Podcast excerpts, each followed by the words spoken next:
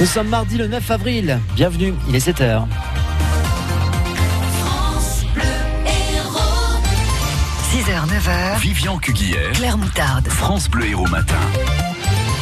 L'actu dominée ce matin par les regrets de la mère jugée pour avoir euh, tenté de tuer son fils, la baisse d'impôts attendue par les Français et l'histoire d'une fillette de 4 ans perdue puis retrouvée dans un train.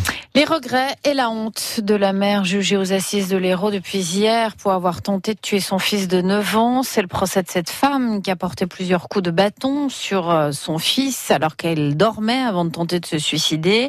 Elle était très alcoolisée et prenait des médicaments pour sa bipolarité le soir des faits en décembre 2015. Hier, à l'ouverture de l'audience, elle a eu la parole et elle n'a pas essayé de minimiser le crime qu'elle a commis, Salah Hamdaoui. Dès les premières minutes de ce procès, Lila dit haut et fort qu'elle se considère comme un monstre. Ce que j'ai fait est horrible. C'est une femme aux cheveux très courts, lunettes rondes, pas très grandes, et l'allure sportive. Très vite, elle éclate en sanglots. La seule chose qu'elle espère, dit-elle, c'est qu'un jour son fils lui pardonne, même s'il ne veut plus jamais lui parler. Son fils Sacha, dont elle avait la garde, elle n'a plus de contact avec lui depuis la nuit du drame. Son fils, elle veut juste qu'il grandisse bien et il lui manque. Mais pourquoi avoir voulu le tuer demande alors le président de la Cour. Je pensais qu'il était malade comme moi et je considérais qu'il ne pouvait pas rester seul sans moi. Car cette nuit-là, donc, Lila avait prévu de se suicider. Bipolaire, elle prenait un traitement, ça, plus l'alcool et la drogue. Tout ce mélange, dit-elle, ça a déboussolé mon cerveau. Alors elle l'a frappé plusieurs fois à la tête avec un bâton. Ensuite, elle a voulu se suicider avec une fourchette à viande. C'est extrêmement rare de juger une mère qui porte atteinte à son enfant, fait remarquer le président en rappelant qu'une tentative d'infanticide peut être punie de la réclusion criminelle à perpétuité. Et il était prévu que le petit Sacha assiste au procès, mais il a tellement redouté ce moment que finalement il a été hospitalisé. On connaîtra le verdict jeudi. Un vaste trafic d'héroïne démantelé sur le bassin de Thau, 12 kilos de drogue saisie, 11 personnes interpellées. Les gendarmes français et les policiers espagnols ont également retrouvé 100 000 euros en liquide, 80 000 euros sur des comptes bancaires.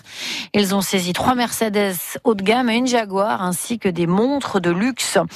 Trop de piétons tués sur les routes de l'Hérault. 5 morts depuis le début de l'année, 4 sur le seul mois de mars. D'où le coup de colère du préfet de l'Hérault hier qui rappelle que de ne pas laisser traverser un piéton sur un passage clouté, c'est 6 points en moins et qui demande aux piétons de ne pas regarder leur smartphone ou d'écouter trop fort au casque en marchant. La baisse d'impôts, thème récurrent du grand débat. Oui, Edouard Philippe a présenté hier les axes forts euh, de deux mois de parole pour les Français, l'accès à la santé, la demande de proximité, l'exigence démocratique, l'urgence l'urgence climatique et la baisse des impôts, donc revendication présente dans 40% des contributions. C'est la baisse de la TVA, notamment sur des produits de première nécessité, qui est le plus réclamé. Alors, les mesures concrètes euh, devraient être euh, annoncées la semaine prochaine par Emmanuel Macron. Et il est temps, c'est ce qu'estime le maire de Bessan, la commune la plus touchée par le mouvement des Gilets jaunes dans la Gatois. Pour Stéphane Pépin-Bonnet, faire la synthèse, c'est bien.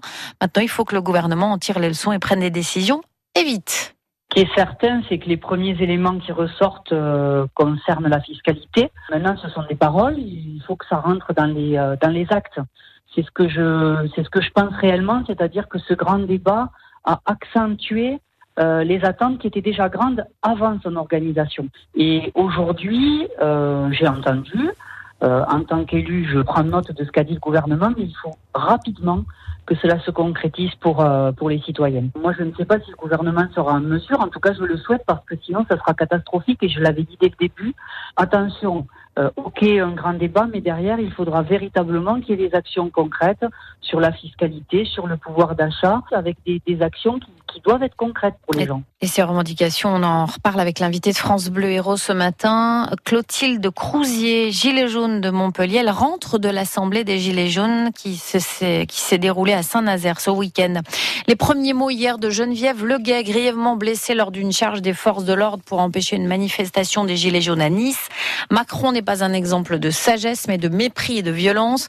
La militante d'attaque avait choisi nos confrères de France Bleu Azur pour s'exprimer.